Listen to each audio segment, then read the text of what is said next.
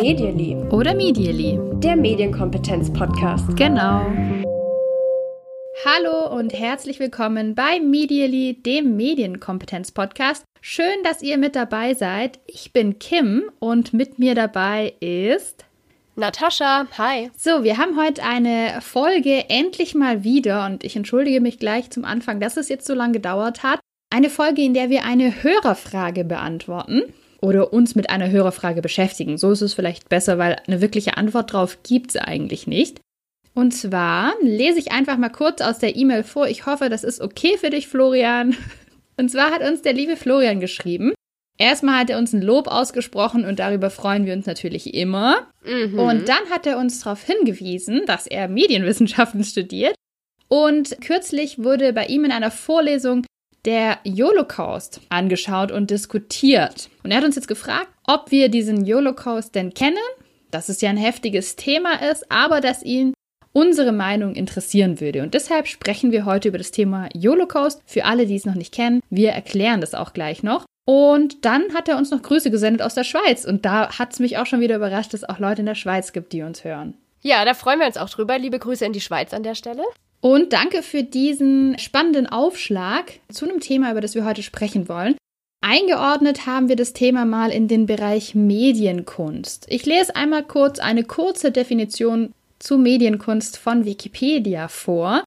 Da heißt es nämlich, der Begriff Medienkunst bezeichnet künstlerisches Arbeiten, das sich der Medien bedient, die hauptsächlich im 20. und 21. Jahrhundert entstanden sind, wie beispielsweise Film, Videos, Holographien, Internet, uh, Computer, Mobiltelefonie, Spiele und so weiter. Und da sind wir jetzt eigentlich mal gar keine Experten drin, aber wir wurden ja auch explizit nach unserer Meinung gefragt. Und dann wollen wir auch darüber reden. Genau, so ein bisschen was dazu sagen können wir schon. Also wir sind natürlich hier keine Kunstexperten, absolut nicht. Aber gerade bei einigen Projekten und auch bei diesem Projekt Holocaust spielen eben ja soziale Netzwerke und Apps eine ganz große Rolle. Und mit denen kennen wir uns ja schon wieder ein bisschen aus.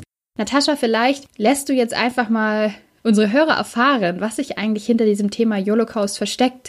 Vor allem, ja, die es noch nicht kennen und davon gehört haben. Holocaust ist ein Projekt aus dem Jahr 2017 von Shahak Shapira. Shahak Shapira ist ein Künstler, ein Comedian. Ja, er macht relativ viel verschiedene Sachen, aber hauptsächlich ist er eben als ja, Künstler und Comedian bekannt. Shahak Shapira bezeichnet sich als Israeli und Berliner. Er hat die Seite Holocaust aufgesetzt und er hat das Holocaust-Mahnmal in Berlin Dazu mhm. hat er ja eine Art Medienkunstprojekt gemacht, so würde ich das auf jeden Fall bezeichnen. Mhm. Und zwar hat er festgestellt, dass bei diesem Mahnmal immer wieder Leute Bilder darauf machen, Selfies schießen, sich in einer Art diesem Mahnmal eben nähern, wie es vielleicht ursprünglich nicht gedacht war da posen Leute, da machen Leute bei diesem Mahnmal eben Bilder, die sie dann auf Internet-Dating-Plattformen hochladen. Sie springen rum. Also alles Verhalten, was wir jetzt nicht als respektvollen Umgang mit der Geschichte, mit dem Ort der Erinnerung, das ja eigentlich sein soll, verbinden können. Darauf wollte er aufmerksam machen und hat Holocaust ins Leben gerufen. Im Jahr 2017 war das. Und dann hat er dazu Bilder die er eben online gefunden hat auf sozialen Netzwerken, die hat er genommen und er hat, das lese ich jetzt einfach mal vor, daraus was Neues geschaffen. Er schreibt auf der Seite, mittlerweile hat er die Bilder nämlich wieder runtergenommen, aber yolocaust.de ist noch zugänglich. Liebes Internet, letzte Woche habe ich ein Projekt namens Holocaust veröffentlicht, welches unsere Erinnerungskultur durch die Kombination von Selfies am Holocaust-Mahnmal in Berlin mit Bildmaterial aus Vernichtungslagern hinterfragte. Die Selfies wurden auf Facebook, Instagram, Tinder und Grinder gefunden. Grinder ist eine Dating-Plattform. Kommentare, Hashtags und Likes aus den Selfies wurden ebenfalls übernommen. Das heißt, das waren dann ganz schön krasse Bilder. Er hat nämlich, wir kennen dieses Holocaust-Mahnmal, das ist das mit den verschiedenen Betonklötzen, so kann man es vielleicht am ehesten sagen. Ja, genau. Ich denke, es ist fast jedem ein Begriff. Also spätestens, wenn man eben dran denkt, es ist eine Fläche, auf der ja quadratische Betonklötze in unterschiedlicher Höhe in so einem Abstand sind, dass man dazwischen gerade so durchgehen kann. Genau. Auf jeden Fall hat er diese Selfies genommen, die eben an diesem Holocaust-Mahnmal entstanden sind und hat die dann hinterlegt mit Bildern aus Konzentrationslagern, aus Vernichtungslagern. Das heißt, es gab dann Selfies und jemand, der eben dieses Selfie geschossen hat, stand dann plötzlich auf einem Leichenberg oder hinter ihm waren verschiedene ja, Leichen zu sehen. Oder KZ-Insassen. Also ich habe gerade noch mal so ein bisschen rumgegoogelt, habe ein paar gesehen. Gibt natürlich auch Leute, die da auch so ein bisschen akrobatische Bilder gemacht haben und dann jongliert jemand eben direkt von, wie du schon sagst, Leichenberg. Es gibt Selfies, wo jemand ein Selfie macht von sich und jemand anderem und dann hat man im Hintergrund eben noch Gefangene, die man sieht, die auch in so einer Baracke stehen. Das ist schon ja sehr bedrückend auch, was man da dann sehen kann ganz komisch in Kombination vor allem. Auf eine ganz, ganz krasse Art und Weise eben Gegenwart und Vergangenheit verbunden. Diese Aktion, über die wurde 2017 eben unheimlich viel gesprochen. Und ich werde jetzt auch einfach nochmal vorlesen, was er selbst sagt, um ihn eben zu mhm. Wort kommen zu lassen. Er sagt dann nämlich noch, die Seite wurde von über 2,5 Millionen Menschen besucht. Das Verrückte ist, dass das Projekt inzwischen auch alle zwölf Personen erreicht hat, die auf den Selfies abgebildet waren. Fast alle haben die Botschaft verstanden, sich entschuldigt und entschieden, ihre Selfies von ihren Facebook- oder Instagram-Profilen zu löschen. Also das war, wie man jetzt von ihm erfährt, eben seine Intention. Er wollte eben den Menschen sagen, dass er das falsch findet, mit diesem Ort der Erinnerung so umzugehen. Und er veröffentlicht auf yolocaust.de auch noch eine E-Mail, die er bekommen hat, die interessanteste Antwort kam jedoch von dem jungen Mann im ersten Bild des Projekts mit dem Titel Jumping on Dead Jews at Holocaust Memorial. Also es ist natürlich ja ganz schön geschmacklos erstmal sowas zu veröffentlichen und der, der dieses Foto eben gemacht hat, der hat sehr geschockt reagiert. Er hat unter anderem geschrieben, ich habe gesehen, was meine Worte ausgelöst haben. Das ist verrückt und es ist nicht, was ich wollte. Was er mit dieser Aktion geschafft hat, der Shark Shapira, war auf jeden Fall ganz, ganz viel Aufmerksamkeit. Und es gab natürlich unheimlich viele Reaktionen. Es gab Menschen, die das gelobt haben, die das als Anstoß genommen haben, um eben darüber zu sprechen und über dieses Mahnmal auch nochmal in Gespräch zu kommen. Und es gab aber auch Leute, die das verurteilt haben. Was hast du denn da so mitbekommen an Reaktionen? Eigentlich hauptsächlich positives Staunen, oder? Ja, Staunen. Ich finde, Staunen hat oftmals ja gar keine so Hintergrundemotion. Meine Reaktion war tatsächlich auch Staunen. Ich bin wahrscheinlich damals auch über wahrscheinlich einen Facebook-Post oder so drauf gestoßen, den bestimmt irgendjemand meiner Freunde geteilt hatte. Und auf jeden Fall war ich auch sehr am Staunen und fand es ganz schwierig, das so direkt einzuordnen. Also manchmal gibt es doch, man sieht etwas und also man staunt, aber man kann noch nicht so richtig sagen, wie, wie urteile ich jetzt darüber und wie, mhm. wie teile ich das ein, weil ich gleich irgendwie so mehrere Gedanken hatte. Und auf der einen Seite finde ich es total gut und wichtig, dass es eine Debatte gibt über so ein Thema und, und gerade über das Thema. Auf der anderen Seite waren das in meiner Erinnerung natürlich auch oft echt junge Leute. Und mir kam damals und kommt auch jetzt schon immer relativ schnell in den Kopf, wie informiert sind die darüber, was sie da überhaupt gemacht haben? Also der Shahak mhm. Shapira hat diese Bilder ja tatsächlich einfach aus Social Media genommen. Also klar, die waren da öffentlich einsehbar. Ja. Und hat die dann verwendet und hat die dann in diesen anderen Zusammenhang gesetzt, ohne natürlich davor irgendwie um Erlaubnis zu bitten. Er hatte ja die Möglichkeit offen gelassen für die abgebildeten Personen, dass er sie anduscht. Also ent, mal ganz, ganz blöd übersetzt, entidiotet sozusagen, wenn sie ihn anmelden und ihn anschreiben, dass er das Bild rausnehmen soll.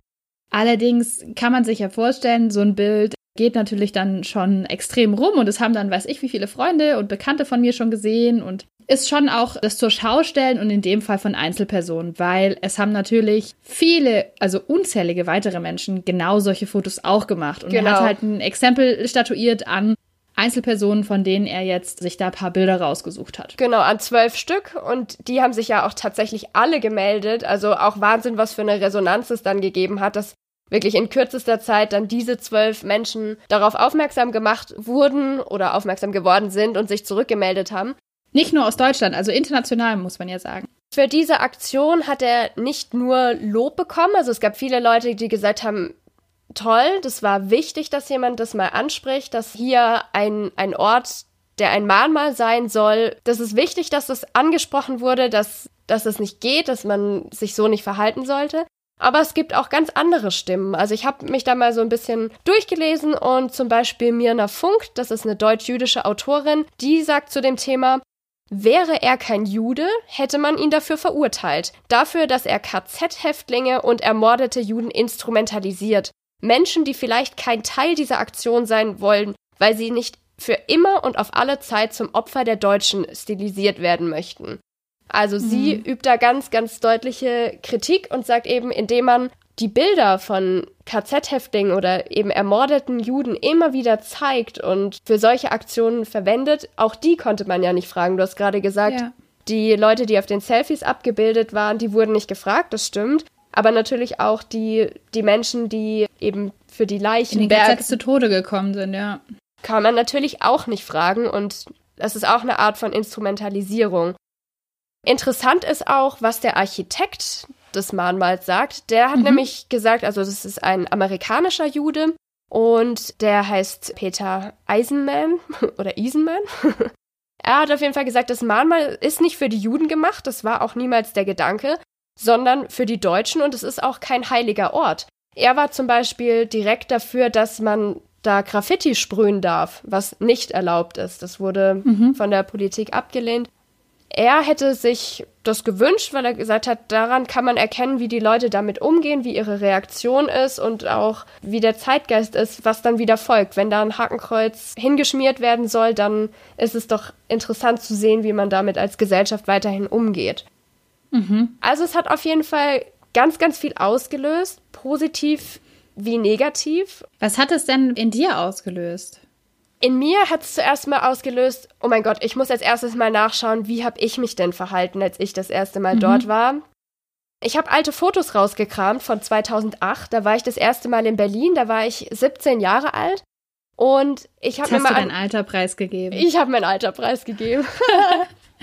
und dann habe ich geschaut, was habe denn ich damals für Fotos gemacht von diesem Mahnmal? Und ich habe gesehen, ich habe einfach das fotografiert, was ich gesehen habe erstmal. Also ich weiß noch, dass ich es beeindruckend fand, auch dazwischen durchzulaufen. Mhm, und mhm. also ich konnte damit was anfangen. Das ist ja die Frage. Viele Leute sagen, mhm. sie, sie sehen nicht, was das in irgendeiner Beziehung zu so vielen ermordeten Juden stehen kann. Ich fand auch, also ja, ich weiß, worauf du hinaus willst. Mir ging es mich genauso. Ich war, glaube ich, 2005 dort mhm. mit der Schule. Ja. In der 11. Klasse, vielleicht auch 2006. Ich war auf jeden Fall in der 11. Klasse dort und habe auch mal nach Fotos geschaut und ich habe keine von mir gefunden. Mhm.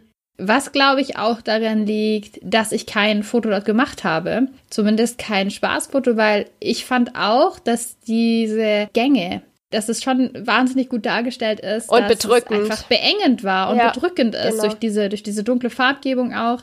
Ich erinnere mich aber sehr gut daran, dass Freunde von mir und eben Leute aus meiner Klassenstufe dann damals schon auch so Fotos gemacht haben, zu denen das, glaube ich, auch ein bisschen verlockt. So Fotos, in denen man so halb, also mit dem Rücken an so einen Block gelehnt und mhm. die Beine dann an den anderen Block gestellt, so, dass da schon solche Sachen gemacht wurden. Also ich habe auch geguckt auf meinen Bildern, wie sehen die Menschen denn aus, die zufällig auf meinen Fotos gelandet sind, weil ja. ein leeres Mahnmal findet man ja selten vor, habe ich auch nicht vorgefunden.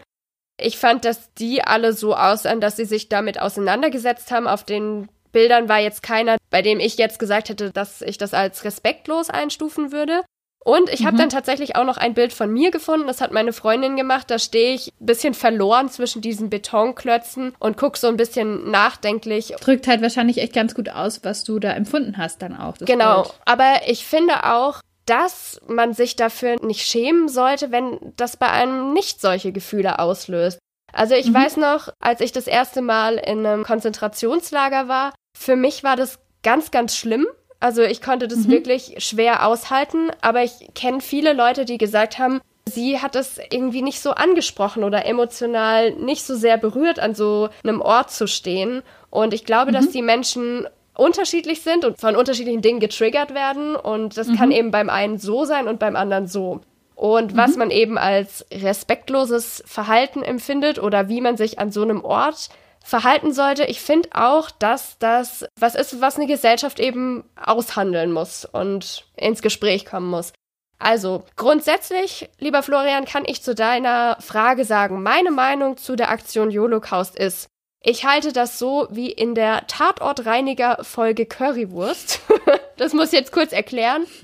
Die Quintessenz von dieser Folge ist, Kunst muss etwas mit einem machen, das darf oder das sollte ärgern, provozieren, irgendwas in einem auslösen, um ein Gesprächsanlass zu sein. Und ich finde, das hat Holocaust absolut geschafft. Das ist für mich das Wichtigste. Man kann, darf und sollte über so vieles an diesem Beispiel sprechen und durch diese Aktion wurde das gemacht. Da wurde eben einfach ganz viel darüber gesprochen und das finde ich wichtig und richtig und deswegen ist meine Meinung zu diesem Thema, dass ich das unheimlich spannend finde und in dem Fall eine anregende Form der Medienkunst.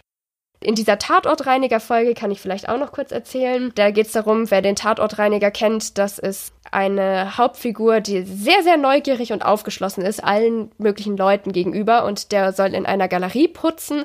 Und da sind Kunstwerke ausgestellt.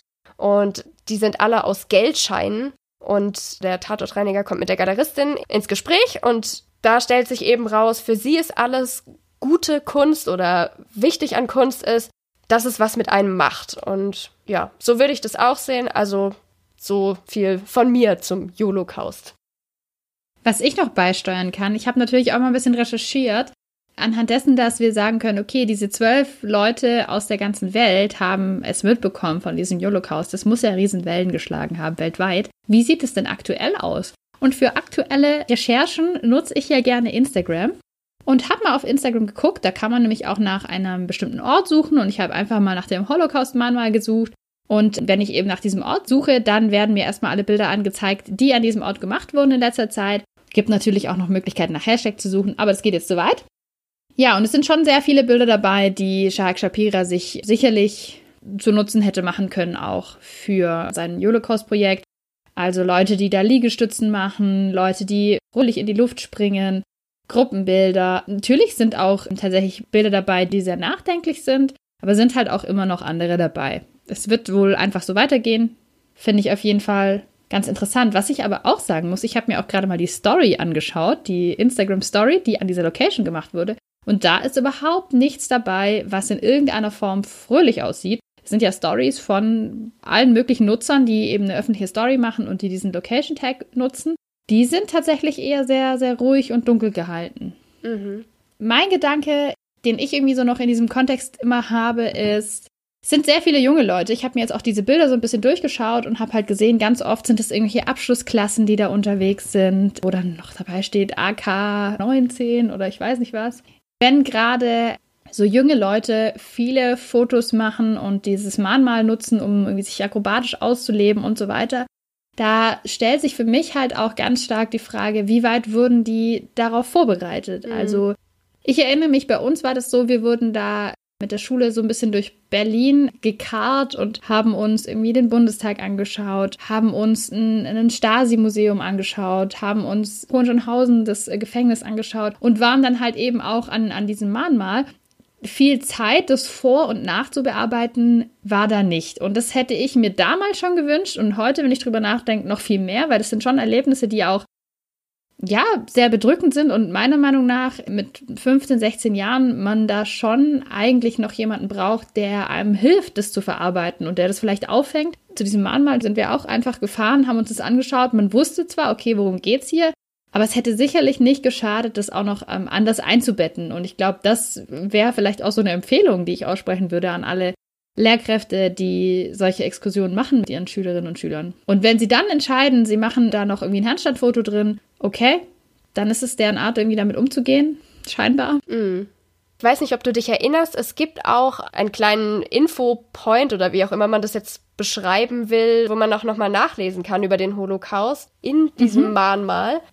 Nee, erinnere ich mich gar nicht. Ich weiß auch nicht, wie groß das ist, da erinnere ich mich gar nicht mehr, aber es gibt auf jeden Fall die Möglichkeit, sich auch im Mahnmal selbst dann noch zu informieren und da eben auch was mitzunehmen. Ist natürlich die Frage, inwieweit da jetzt eine Klasse, die ganz mhm. viele Punkte, so wie ihr jetzt bei eurer Fahrt auch in Berlin eben abhakt, dann machen kann. Ich würde gerne noch über ein zweites Projekt von Shark Shapira sprechen, das ich hm, es ist schwierig, da eine Wertung zu machen, aber dass ich sehr, sehr, sehr spannend finde, mhm.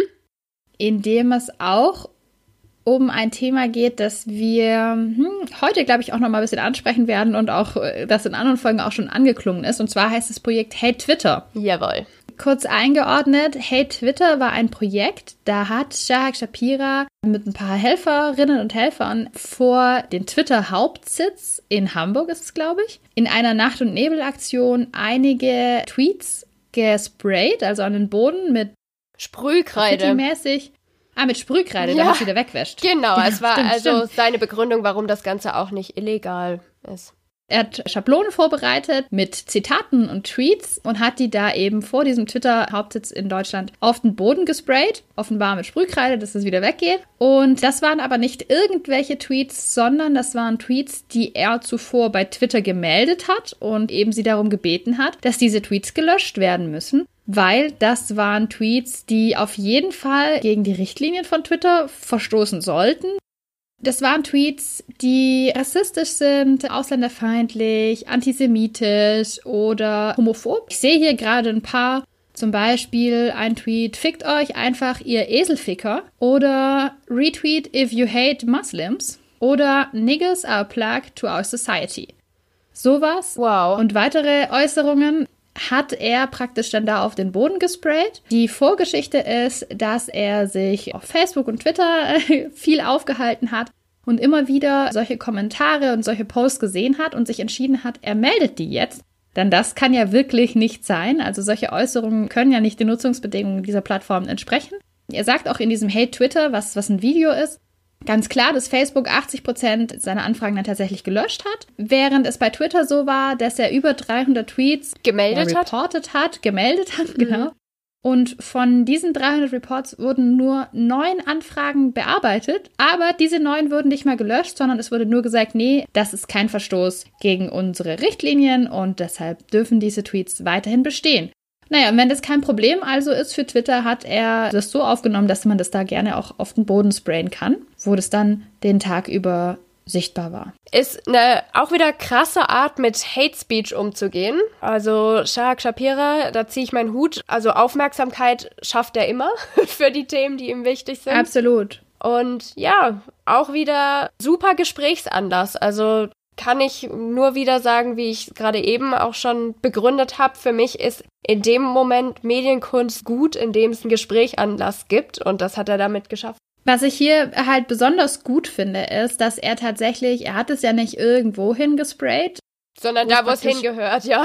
Genau, er hat es ja dahin hingesprayt, um die Leute praktisch damit zu konfrontieren, die tatsächlich hier Verantwortung, also meiner Meinung nach auch, Verantwortung übernehmen müssen. Also die Plattform Twitter, die solche Äußerungen zulässt, finde ich eine, eine super Möglichkeit, auch so einen Konzern mal, ja, so ein bisschen dazu zu bringen, sich damit auseinanderzusetzen. Denn dieses Video, diese Aktion hat natürlich auch sehr viel Aufmerksamkeit bekommen. Nicht positiv für Twitter. Und das bisschen Sprühkreide, das ist dann ja auch schnell wieder beseitigt. Aber natürlich, dieses Video lebt weiter und da kann man auch ganz viel drüber diskutieren noch. Genau, also kann ich tatsächlich auch nur empfehlen. Finde ich ein interessantes Projekt, das man sich mal anschauen kann. Wir haben noch weitere Sachen gefunden, die in Richtung Medienkunst gehen, die wir uns mal angeschaut haben. So Karikaturen oder Cartoons oder wie auch immer man das jetzt benennen möchte, die Mediennutzung zeigen beziehungsweise Abhängigkeit besonders wieder vom Smartphone thematisieren. Da hattest du so eine ganze Reihe von Cartoons gefunden. Wie bist du da drauf gekommen? Ich habe einfach mal gesucht, also wenn man nach Karikatur oder Cartoon Smartphone sucht,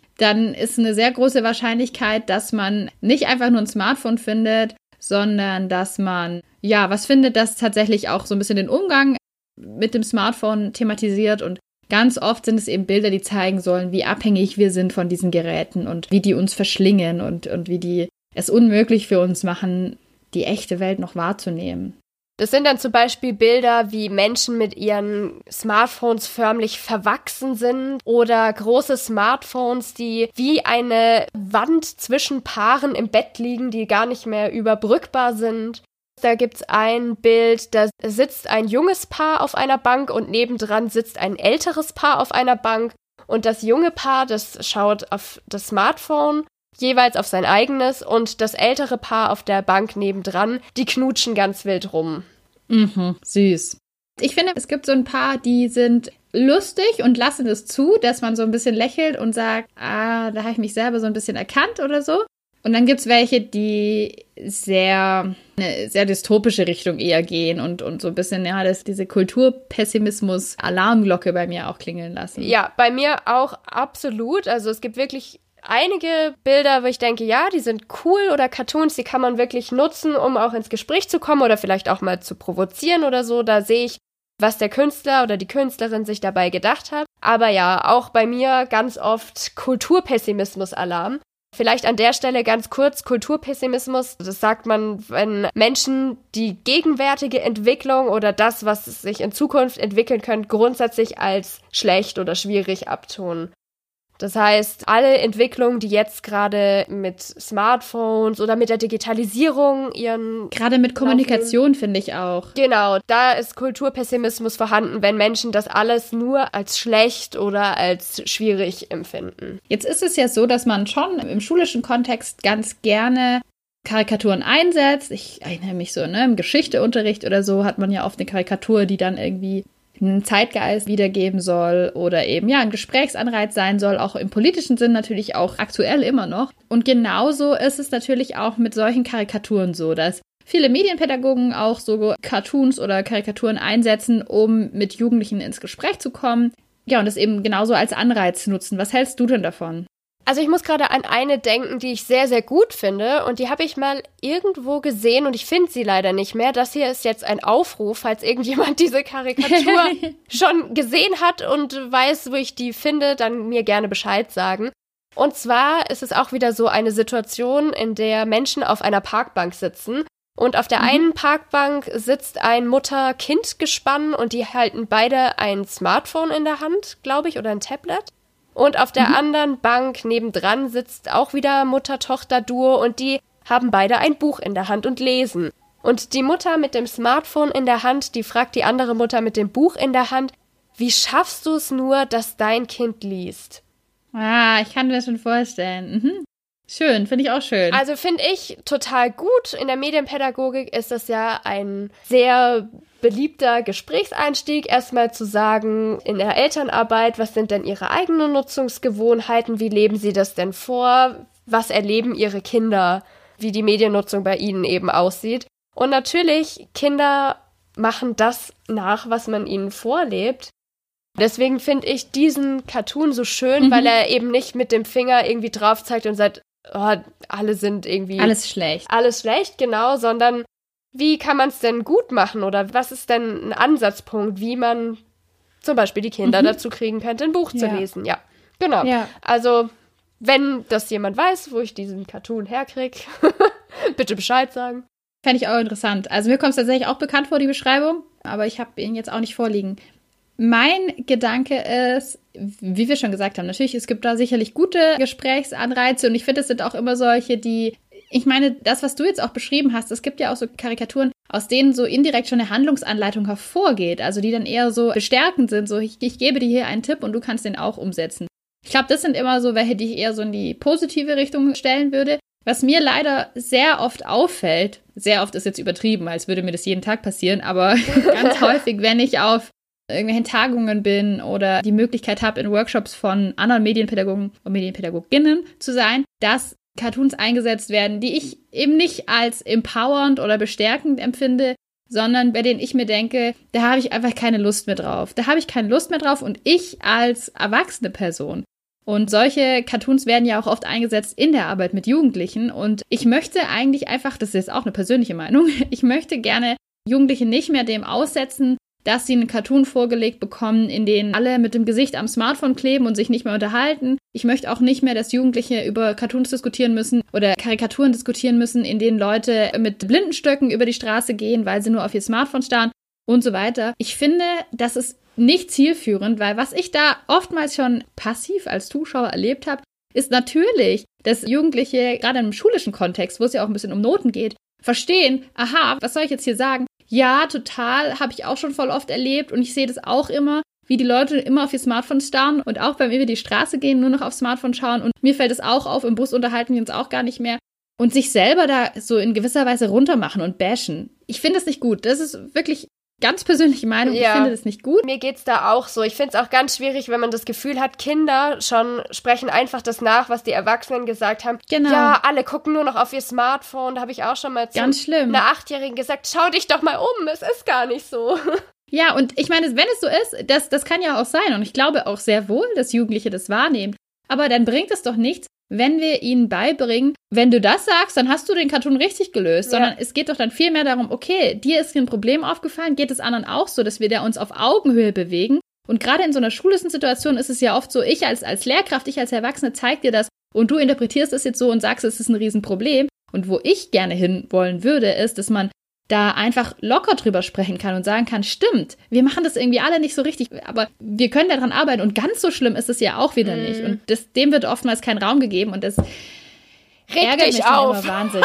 Ja, das ärgert mich tatsächlich. Das macht mich richtig traurig. Ich bin da Ja. wirklich ganz nicht echauffiert, sondern eher so bedrückt darüber, weil mich das belastet, dass ich immer dann drüber nachdenke, wie wachsen eigentlich Kinder und Jugendliche heute auf? Da wird die ganze Zeit in gewisser Weise deren Jugendkultur von Erwachsenen Niedergemacht. als das Schlimmste, was passieren kann, niedergemacht. Ja. Ja. es ist nicht gut, wenn Jugendliche die ganze Zeit am Smartphone hängen. Ja, eine exzessive Nutzung von allen Medien ist nicht gut. ja. Aber können wir sie bitte bestärken, Lösungen dagegen zu finden, anstatt immer nur zu sagen, das ist alles schlecht, was ihr macht. Mhm. Ich muss hier gerade noch kurz mein. Lieblings-Anti-Beispiel nennen. Also ich finde vor allem ganz schlimm, wenn Jugendlichen suggeriert wird, wenn du die ganze Zeit auf dein Smartphone starrst, wirst du die Liebe Dumm. nicht finden. Nee.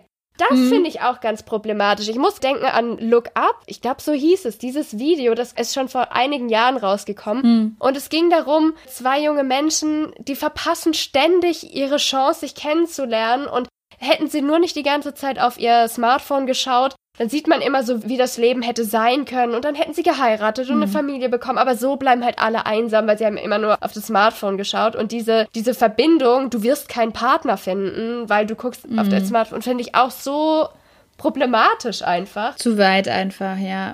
Für mich zeigt es so ganz deutlich so ein fehlendes Verständnis dafür, wie das Leben von Jugendlichen wirklich aussieht. Die sind den ganzen Tag in der Schule, weil Schule geht einfach wahnsinnig lang. Da dürfen sie in der Regel das Smartphone nicht nutzen. Die gucken sich an. Ich muss jetzt hier kurz den Gossip auspacken. Jetzt, jetzt bin ich echauffiert. Ich hatte letzte Woche einen, einen Elternabend und es war echt schön und hatte im Anschluss dann noch ein Gespräch und da war dann auch ein Vater da, der gesagt hat, die verlernen doch Kommunikation. Kann es sein, dass wir in 10, 15 Jahren, dass unsere Kinder nicht mehr sprechen können? Wo ich mir so dachte, Entschuldigung. also ich weiß nicht, was ihre Kinder zu Hause und in der Schule machen, aber in meiner Erfahrung sprechen die doch sehr viel und auch sehr gut. Aber also, Hm. worauf wollte ich damit hinaus? Ich weiß nicht, aber wenn wir schon so beim Ranten sind, können wir eigentlich gleich zu den nächsten Aufregerthemen kommen. Wir haben heute das so gemacht, dass wir gesagt haben, wir machen kein Hashtag der Folge. Sorry dafür. Wir haben aber zwei Netzaufreger noch. Ich mache jetzt diese, diese, diesen Aufreger über, über diesen Kulturpessimismus und so einfach nicht mehr zu, aber ich glaube, ihr wisst, wo wir damit hinwollen. Bitte einfach Jugendliche bestärken, Handlungsanleitungen geben, Tipps geben auf Augenhöhe und nicht immer nur alles schwarz an die Wand malen, sondern einfach mal verstehen. Ich glaube, da wollte ich hin. Jetzt bin ich wieder zurück. Jetzt habe ich meinen Faden wieder gefunden.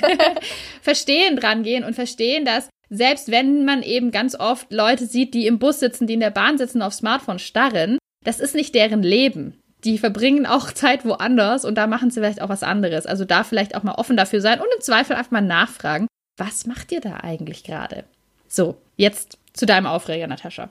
Zu meinem Aufreger. Eigentlich wollten wir mal was empfehlen und zwar gibt's auf Facebook eine Gruppe, in der wir beide auch schon seit Jahren Mitglieder sind, die wir eigentlich auch dafür schätzen, dass sie super, super viele Eindrücke bringt. Die heißt Medienpädagogik und das ist eine Gruppe, in der sich deutschsprachige Medienpädagogen und Medienpädagoginnen und einfach Leute, die irgendwie auch vielleicht nur am Rande damit zu tun haben, austauschen können. Ganz viele Tipps werden da geteilt, interessante Artikel, es werden Nachfragen gestellt. Es sind manchmal auch Studierende dabei, die da ein paar Fragen haben.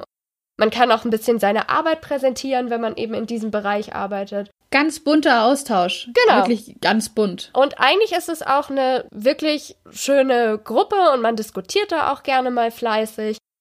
Was uns aber in der letzten Zeit aufgefallen ist, ist eine Diskussionskultur, wie wir sie bis dahin noch nicht in der Gruppe erlebt haben und die wir so auch gar nicht gutheißen können. Es ging, ich weiß gar nicht mehr genau, wie lange das jetzt her ist. Ich glaube, das war letzte Woche. Da ging es um die 10 Years Challenge. Da wurde darüber diskutiert. Und diese Diskussion ist abgeglitten in einen Streit zwischen zwei Personen und die eine Person hat dann folgenden Kommentar geschrieben, tönt in meinen Ohren irgendwie schwul.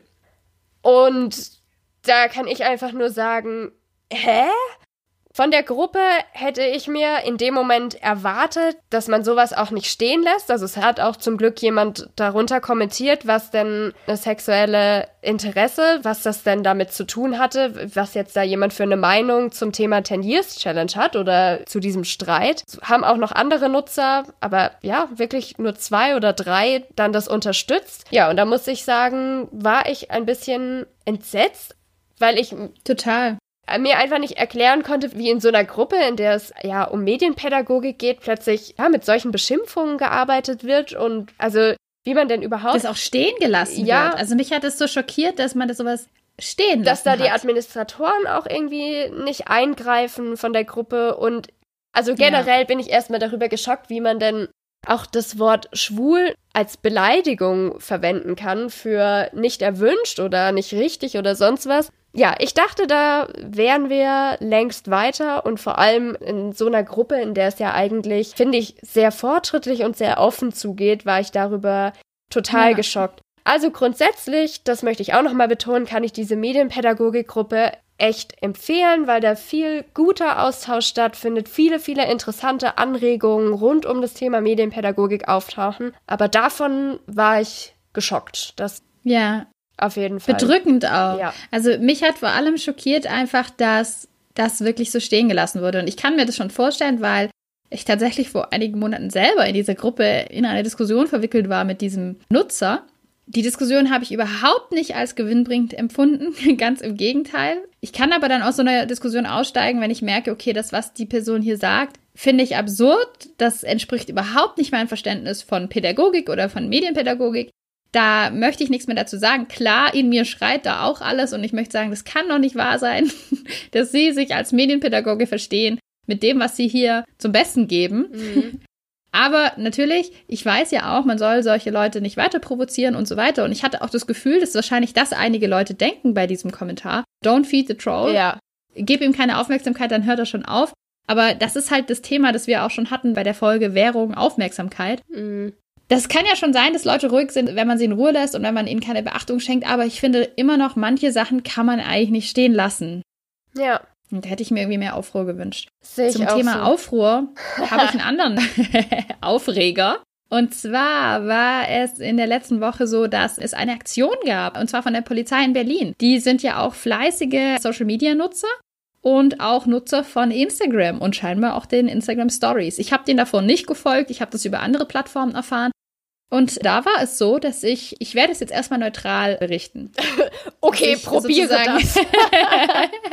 dass sich sozusagen eine Love Story zugetragen hat, und da hatte die Polizei Berlin dann die Möglichkeit des Instagrams genutzt. Und zwar war es nämlich so, die haben in ihre Story gepostet, in mehreren einzelnen Snaps, in mehreren einzelnen Bildabschnitten, dass es sich zugetragen hat, dass ein Kollege von ihnen sich jetzt heute verliebt hat in eine Dame an einer bestimmten U-Bahn-Haltestelle, die ihn wohl nach dem Weg gefragt hat und dass sie ihn total verzaubert hätte mit ihrem Lächeln und dass er nicht mehr klar denken kann und dass sie sich doch unbedingt bei ihm melden soll, weil er sich total verliebt hat. Das wurde da geteilt in der Instagram-Story der Polizei Berlin. Natascha, deine Reaktion?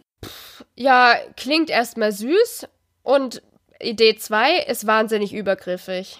Absolut. Und ich war tatsächlich ein bisschen, ge also es war für mich so ein bisschen geframed, also vorinterpretiert sozusagen, weil ich hatte das eben gesehen durch, ich sage jetzt mal, Accounts, die sich eher der Frauenseite zuordnen, also eher so feministische Sichtweisen eben darstellen, die genau das gesagt haben. Das ist total übergriffig und da muss man sich ja irgendwie auch Sorgen machen. Also wenn die Polizei sowas über ein das geht dann auch schon so ein bisschen in Richtung Stalking. Ja. Wurde ganz oft auch verglichen mit der Serie You, die es aktuell auf Netflix gibt, die ich sehr interessant fand und natürlich schon durchgebinged habe.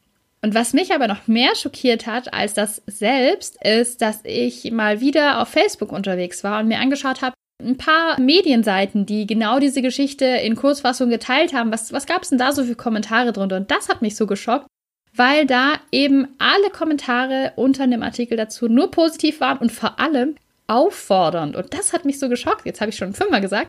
Dieses Auffordernde, der auffordernde Charakter, dieses, oh, ich hoffe, sie meldet sich bei ihm, oh Mann, da muss was draus werden. Die Frau kann sich voll glücklich schätzen und soll sich unbedingt bei ihm melden. Wo ich mir nur dachte, Moment mal, stell dir mal vor, oder jeder von diesen Kommentatoren sollte sich doch mal vorstellen, es betreff einen selber. Wenn ich mir vorstelle, ein Polizist in meiner Stadt, in der ich lebe, hätte dafür gesorgt, dass äh, ganz Deutschland jetzt kommentiert, dass ich, man selber weiß ja wahrscheinlich, dass man gemeint ist dann irgendwann, mich unbedingt bei ihm melden soll. Dabei bin ich in einer Beziehung, habe selber überhaupt kein Interesse daran, aus welchen Gründen auch immer, braucht man eigentlich gar keine, möchte mich da nicht melden. Das finde ich unheimlich schlimm. Ja, vor allem wissen wir ja an der Stelle auch gar nicht, ob der betroffene Polizist das selber überhaupt veranlasst hat. Vielleicht fanden die mhm. Kollegen mhm. das lustig, haben gesagt, ach, mhm. die war doch süß gerade, lass doch mal da einen Post raushauen und so. Auch das wissen wir ja gar nicht, ob ja. er das vielleicht selber gar nicht gestartet hat. Ja, also erstmal klingt es nach einer netten Idee weil ich finde es auch schwierig, wenn dann die Leute auch alle schon drunter kommentieren, so XY, bist du das? Hä, warst du es? Und dann mhm. ist es vielleicht wirklich dann mal die Person dabei. Es hätte bestimmt auch andere Möglichkeiten gegeben, sie zu suchen, ohne diesen. Das ganze Internet einzuschalten. Ja, genau. Oder ohne den Polizei-Account auch einzuschalten. Also, das hätte man ja auch über ja. privat machen können oder so. Dann hätte ich das schon irgendwie anders bewertet, glaube ich. Ja, glaube ich auch, ja. Mich hat dieser auffordernde Charakter total gestört und ich hoffe für jeden Menschen, dass man nie in so eine Situation kommt, dass das ganze Internet einem sagt, melde dich unbedingt bei diesem Polizisten. Ich möchte mich da nicht melden und die Damen vielleicht auch nicht.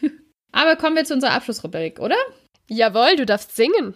Was hast du diese Woche gelernt, Natascha? Du, du, du, das ist schon ein Ohrwurm. Ja, ja, schon. Richtig gut. Was habe ich diese Woche gelernt? Der Januar ist schon so gut wie rum, beziehungsweise wenn ihr das anhört, ist schon Februar. Das heißt, es ist mal wieder so ein bisschen Zeit, Bilanz zu ziehen. 2019 ist jetzt ein paar Wochen alt. Und viele Menschen fragen sich ja, was habe ich jetzt vielleicht von meinen Vorsätzen durchgezogen? Was hat gut geklappt, was nicht? Gar nichts. ich hatte gar keine Vorsätze. Ich auch nicht. Aber ich finde es total spannend, das Thema Gewohnheiten.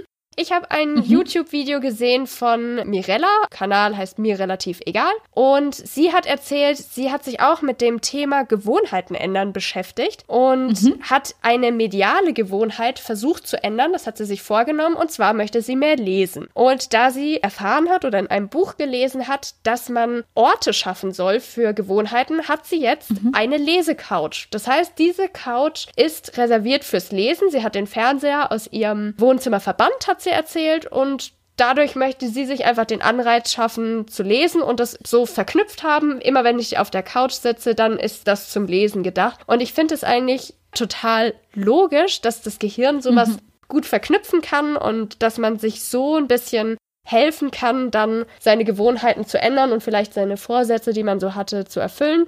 Und ja, mehr lesen ist auch was, was ich mir immer wieder vornehme und ja, finde ich eine schöne Idee, die Lesecouch. Total spannend. Man muss natürlich den Platz haben für eine extra Couch. Ja. oder den Fernseher verbannen. Was ich nämlich weiß, ist zum Beispiel, man soll ja auch nicht im Bett irgendwie Filme schauen oder eigentlich sollte man vielleicht auch nicht irgendwie am Bett am, am Smartphone sein und so weiter. Das ist halt auch so ein Ort eigentlich. Ja, mediale Gewohnheiten ändern, es ist, es ist nicht leicht. Aber das war auf jeden Fall ein Thema. Eine inspirierende Idee. ja, total, total. Und so mehr lesen ist auch ein ganz großer Vorsatz eigentlich von mir, auch wenn ich vorher gesagt habe, ich habe keinen. Das ist so ein allgemeines Lebensziel. Ja. Wieder mehr lesen. Zurück zur Lesesucht. Ja. Was hast du denn diese Woche gelernt? Ich würde das gerne einleiten mit zwei Fragen. Und zwar, was ist das teuerste Kleidungsstück, das du besitzt? Oder beziehungsweise wie teuer war das? Du musst ja nicht unbedingt sagen. Das teuerste das Kleidungsstück. Mm, so grob ist mal über den Darm gepeilt. Ja, ich weiß es. Willst du es auch verraten? Ja, ich glaube, aktuell ist das teuerste, was ich besitze, ein paar Wanderschuhe. Mhm. Ja. Stimmt, die hätte ich gar nicht im Kopf. Mhm. Die sind dann auch mal gerne über 300 Euro, ne? Meine jetzt nicht, aber für den Kleiderschrank, den ich habe, das sind, glaube ich, um die 120, 130 Euro gewesen, ist mhm. das schon, ja, glaube ich, das teuerste aktuell, ja. Okay. Das ist schon mal interessant. Das kann sich ja jeder der Hörerinnen und Hörer jetzt auch mal selber für sich überlegen. Hast du schon vom Hype-Beast-Trend gehört? Ja, na klar. also ich muss sagen, ich kannte zwar dieses Wort Hype-Beast und auch Hype-Beast-Trend war, hat mir was gesagt. Ich muss aber zugeben, ich habe es nicht so durchblickt, wie ich jetzt heute das tue.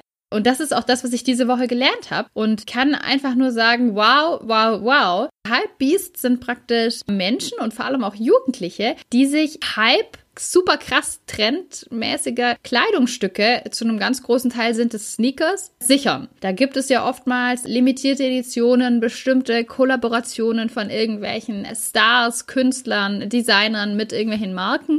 Dann gibt es natürlich ganz top aktuelle Marken, bei denen jedes Kleidungsstück eigentlich total trendy und im Hype ist. Ja, und Hypebeast sichern sich eben genau solche Teile, die unglaublich teuer sind. Mm. Und das können verschiedenste Marken sein. Es gibt so ein paar, die sind da gerade ganz vorne dabei, wie ich jetzt heute gelernt habe, irgendwie Balenciaga und Off-White. Und da habe ich mir ein paar Videos angeschaut auf YouTube. Es gibt unheimlich viele Teenager, die sich dem, diesem Hypebeast-Ding zuordnen. Und nur, dass wir mal so ein bisschen so eine Kategorie aufmachen, die haben Sneakers im Schrank, die 1600 Euro kosten. Puh. Hypebeast. Ja. Also für 1600 Euro weiß ich nicht, ob man da vielleicht mal einen ganzen Kleiderschrank drunter fassen könnte. Wahrscheinlich nicht, aber. Also total krass, die das sammeln und die sich damit auch darstellen.